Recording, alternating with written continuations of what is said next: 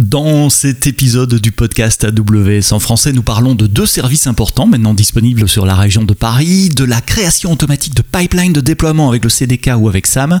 Nous allons parler de ces deux classiques qui prend sa retraite après 15 euh, ans de bons et loyaux services, de Lambda pour autoriser des appels d'API sur euh, GraphQL et de Amplify qui s'intègre désormais avec Amazon Location Service. Le podcast AWS en français, c'est maintenant.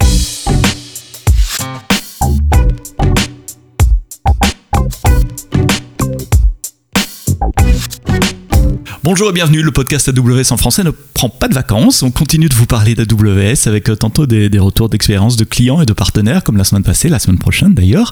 Et puis une fois sur deux, les nouveautés des deux dernières semaines, les nouveautés euh, de ce mois de juillet 2021 si la météo n'est pas euh, nécessairement bonne en Europe. AWS ne s'arrête pas et continue d'améliorer les services, de sortir de nouvelles fonctions, de nouveaux services et c'est de ça que nous allons parler dans cet épisode un quart d'heure euh, chrono. Alors les news que j'ai épinglées pour vous cette semaine, la première, ce sont deux nouveaux services assez importants, surtout pour les entreprises, qui sont enfin disponibles sur la région EU Ouest. Euh, c'est le petit nom de la région euh, de Paris. Euh, ces deux services, c'est AWS Single Sign-On, SSO, qui vous permet d'authentifier les, personnes qui ont accès à la console ou à la ligne de commande AWS à partir d'un répertoire d'identité qui n'est pas nécessairement IAM ou qui n'est pas nécessairement celui d'AWS. En clair, vous pouvez vous authentifier sur votre Active Directory on-prem ou dans le cloud avec un Azure Active Directory par exemple, ou encore avec un, un Okta ou un Ping, et puis être redirigé sur la console et recevoir ainsi vos autorisations pour travailler sur la console. Donc plutôt pour les, grandes entreprises, mais extrêmement utile quand on a déjà euh, des, centaines, voire des milliers de personnes enregistrées dans votre euh, Active Directory. L'autre service qui arrive sur la région de, de Paris, c'est AWS Control Tower. Control Tower, de nouveau, c'est plutôt pour les grandes entreprises qui ont plusieurs euh, comptes AWS.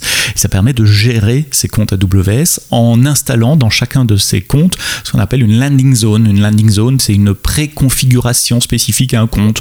Pensez euh, aux réglages de sécurité, pensez à des réglages réseau par exemple pour s'interconnecter avec euh, Direct Connect ou une Transit Gateway quelque part d'autre. Pensez aux, réglages de base pour, pour activer CloudTrail, pour, pour avoir un réseau dédié pour, pour les logs, un stockage dédié pour les logs dans un autre compte, etc. Tous ces réglages de sécurité qui sont ou de, configuration d'infrastructure qui sont communs à tous vos comptes et vous souhaitez les appliquer automatiquement euh, dès qu'un compte rejoint votre organisation. Donc ça travaille avec AWS Organisation et Control Tower ben, vous donne de la visibilité sur tout ça et vous permet euh, de contrôler comment vous allez configurer vos comptes. Donc AWS Single Sign-On et AWS Control Tower sont maintenant disponibles dans la région de Paris. Quelques nouvelles pour les développeurs qui font de l'intégration continue, du déploiement continu, du CI/CD comme on dit en, franglais, avec la possibilité de créer des pipelines euh, beaucoup plus facilement qu'avant, puisque deux services euh, incluent maintenant le support des pipelines. Le premier c'est SAM, euh, Serverless Application Model. Vous savez, c'est ce service qui vous permet de définir une application serverless à partir d'un fichier YAML en définissant les ressources dont votre application a besoin, évidemment les fonctions lambda, mais aussi des API Gateway ou des des, tables DynamoDB ou des permissions, etc. Et puis il déploie ça pour vous. Et bien maintenant, SAM s'intègre avec des pipelines. Donc vous pouvez utiliser la ligne de commande SAM, SAM pour créer des euh, pipelines de déploiement continu avec plusieurs euh, stages, par exemple, sur un compte de test, euh, sur un compte de pré-prod, sur un compte de prod, etc. Même chose avec le CDK, le Cloud Development Kit, qui vous permet de définir votre infrastructure en utilisant des langages de programmation haut niveau comme Java, TypeScript ou Python par exemple. il était possible évidemment de créer des pipelines d'intégration continue avec le CDK avant, mais maintenant nous avons fourni des constructs. Des constructs, ce sont des classes de plus haut niveau, des constructions de plus haut niveau. Euh, celle-ci est un peu, un peu comme on dit en anglais. Elle, vous amène dans une certaine direction qu'on pense être les, les, meilleures pratiques en matière de, de, mise en place de pipeline pour déployer de l'infrastructure. Mais il y a donc maintenant une une construct pipeline, CDK pipeline, euh, qui euh, vous permet de euh, déployer de l'infrastructure avec plusieurs stages, de nouveau sur plusieurs comptes si c'est nécessaire. Il y a un long blog post qui explique comment ça marche, assez facile à comprendre. il y a de bons exemples, des screenshots, des exemples du code, et vous retrouvez le lien vers le blog post et toutes les autres choses dont je parle dans ce podcast, évidemment, dans les notes textuelles dans votre application de podcast. Donc, pipelines pour le CDK, Cloud Development Kit, et pour euh, SAM, Serverless Application euh, Model. Si vous développez des API, vous utilisez peut-être AppSync, un serveur managé pour vos API GraphQL. Jusqu'à présent, euh, AppSync permettait l'authentification, l'autorisation euh, via des API keys, via Cognito User Pool, via OpenID Connect ou via euh, des Secret Key d'Access Manager, d'Identity and Access Manager, IAM. Depuis ce mois de juillet 2021, nous rajoutons également dans AppSync la possibilité d'autoriser les requêtes avec une fonction lambda, c'est-à-dire de faire du custom authentication. Euh, s'il n'y a pas d'identifiant de, dans la requête qui arrive, vous pouvez configurer AppSync pour appeler une fonction lambda qui va recevoir tous les headers de la requête, qui va pouvoir prendre sa décision d'authentification et renvoyer un oui ou un non euh, à AppSync qui laissera ou non passer la requête en fonction de ce que vous avez euh, répondu. C'est très utile si vous intégrez des, des systèmes d'autorisation d'identité un peu différents ou non standard, euh, non reconnu en tout cas par, par AppSync, ben, ça vous permet d'écrire les quelques lignes de code dont vous avez besoin pour, euh, pour vérifier euh, les tokens. Je parlais récemment sur, sur un réseau social avec un, client qui, me disait tiens moi j'ai un use case un peu bizarre où j'ai deux user pools, il y a deux authentifications et je dois vérifier que les deux tokens soient corrects. Est-ce que je peux faire ça? Ben oui justement avec une fonction lambda on, peut s'arranger pour que le client envoie les, les deux tokens et la fonction lambda vérifie les deux avant de, retourner euh, sa décision. Donc ça, c'est un des cas d'utilisation. Il y en a certainement d'autres. Euh, si vous faites du GraphQL, retenez que maintenant que vous pouvez avoir de l'autorisation euh, custom avec AWS Lambda. Tiens, tant qu'on parle aux, développeurs, euh, vous utilisez peut-être Amplify pour créer votre back-end et l'intégrer dans vos applications web ou vos applications euh, mobiles. Amplify vient de lancer en Developer Preview, donc c'est pas encore euh, finalisé, c'est une espèce de bêta pour collecter votre feedback. L'intégration avec Amazon Location Service, vous savez, c'est ce service entièrement géré qui a été lancé à, à Reinvent 2020, qui vous permet d'introduire des fonctions géographiques dans, dans vos applications. Par exemple, afficher des cartes avec différents providers, mais aussi euh, suivre des objets ou recevoir des alertes quand un objet quitte une zone donnée, mais aussi avoir la route entre deux points, donc euh, savoir comment aller du, point A au, point B. Amazon Location euh, Service est entièrement géré et tourne dans votre compte AWS. Donc contrairement à d'autres services de, géolocalisation, vous ne devez pas envoyer les données de votre client euh, à un tiers, mais tous ces traitements et ces données restent dans la sécurité de votre compte AWS, dans la région où vous avez choisi de traiter euh, ces données-là.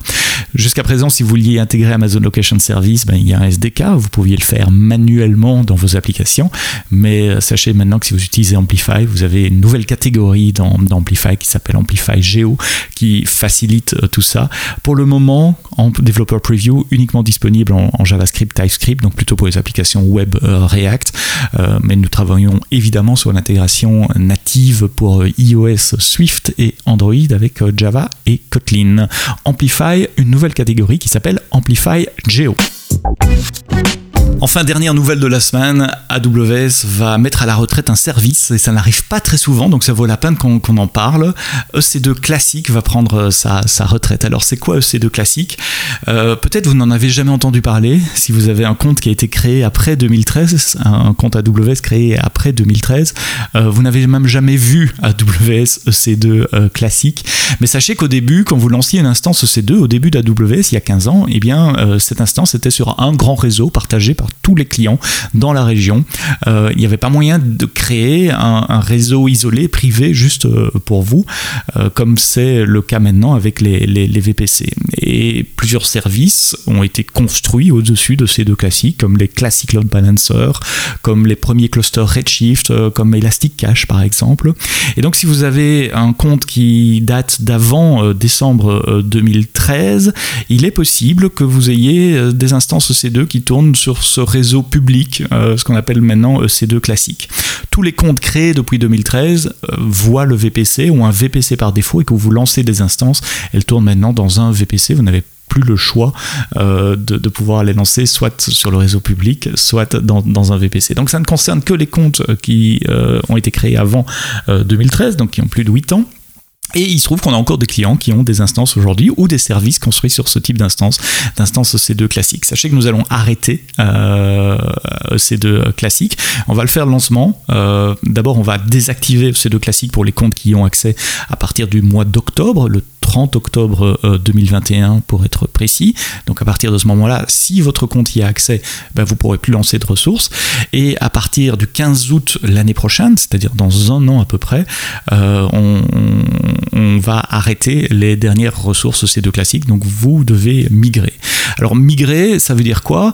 Au plus simple, c'est relancer la même EMI, la même configuration dans un VPC. Ça, c'est le cas relativement facile. Maintenant, il peut évidemment y avoir des cas un peu plus compliqués. Vous avez une adresse IP élastique, par exemple, qui est associée dans un record DNS. Eh ces adresses IP, elles ne sont pas les mêmes dans le réseau public et dans les VPC, donc vous allez devoir changer l'adresse IP euh, élastique. Ou alors peut-être vous avez lancé des services euh, qui sans le savoir, utilise ces deux classiques également. Par exemple, des classiques load balancers, des, les premiers euh, euh, clusters Redshift ou les premiers environnements Elastic Beanstalk, des clusters EMR, euh, des clusters Elastic Cache par exemple. Peut-être vous avez des reserve instances ou des spot requests ou de la, réservation de capacité sur ces deux classiques. Et donc tout cela demandera une, migration proactive de votre part. Mon collègue Jeff Barr a publié un post relativement long et détaillé à ce sujet-là. Retrouvez-le dans les notes de, de ce podcast. On vous explique comment comment vous allez pouvoir migrer vos instances EC2 euh, classiques vers du EC2 euh, VPC. Voilà, si vous n'avez jamais entendu parler de ces 2 classiques, bah, probablement vous n'avez euh, rien à faire. Si vous avez commencé à utiliser le cloud après 2013, vous n'avez rien à faire. Ici, je parle vraiment aux, clients des, des 7-8 premières années d'AWS, qui ont créé un compte entre, entre 2006 et, 2013, où vous pourriez encore avoir des, des, des, instances EC2 classiques. J'ai reçu un mail pour mon compte perso d'ailleurs qui me disait euh, votre compte y a accès, on va le désactiver à partir du mois d'octobre, mais il n'y a aucune ressource qui utilise ces deux classiques. Donc le, mail que vous allez recevoir est, assez euh, explicite également. C'est rare qu'AWS euh, déprécie une technologie, arrête une technologie. Évidemment, ici, il y a un plan de migration. Ça fait 8 ans que que les nouveaux clients ne peuvent pas créer des, instances EC2 classiques. Donc ça concerne vraiment une, minorité, mais ça va nous permettre d'aller de l'avant et de focuser nos, efforts sur VPC et les instances EC2 que, vous connaissez dans les réseaux virtuels private cloud. Voilà, c'était les news de cette semaine pour aujourd'hui, vendredi 6 août 2021. Merci d'avoir écouté cet épisode du podcast AWS jusqu'au bout. On se retrouve la semaine prochaine, parce que le podcast AWS ne prend pas de vacances, la semaine prochaine, euh, j'aurai euh, le plaisir euh, d'interviewer euh, j'aurai le plaisir d'interviewer euh, Privoni. Privoni, c'est une euh, start-up française qui développe des outils de, sécurité pour gérer la, sécurité et la, privacy de, vos données personnelles dans le cloud. ce sera vendredi prochain, même endroit, même heure. Merci d'avoir écouté cet épisode jusqu'au bout. Rendez-vous vendredi prochain. D'ici là, quoi que vous codiez, codez-le bien.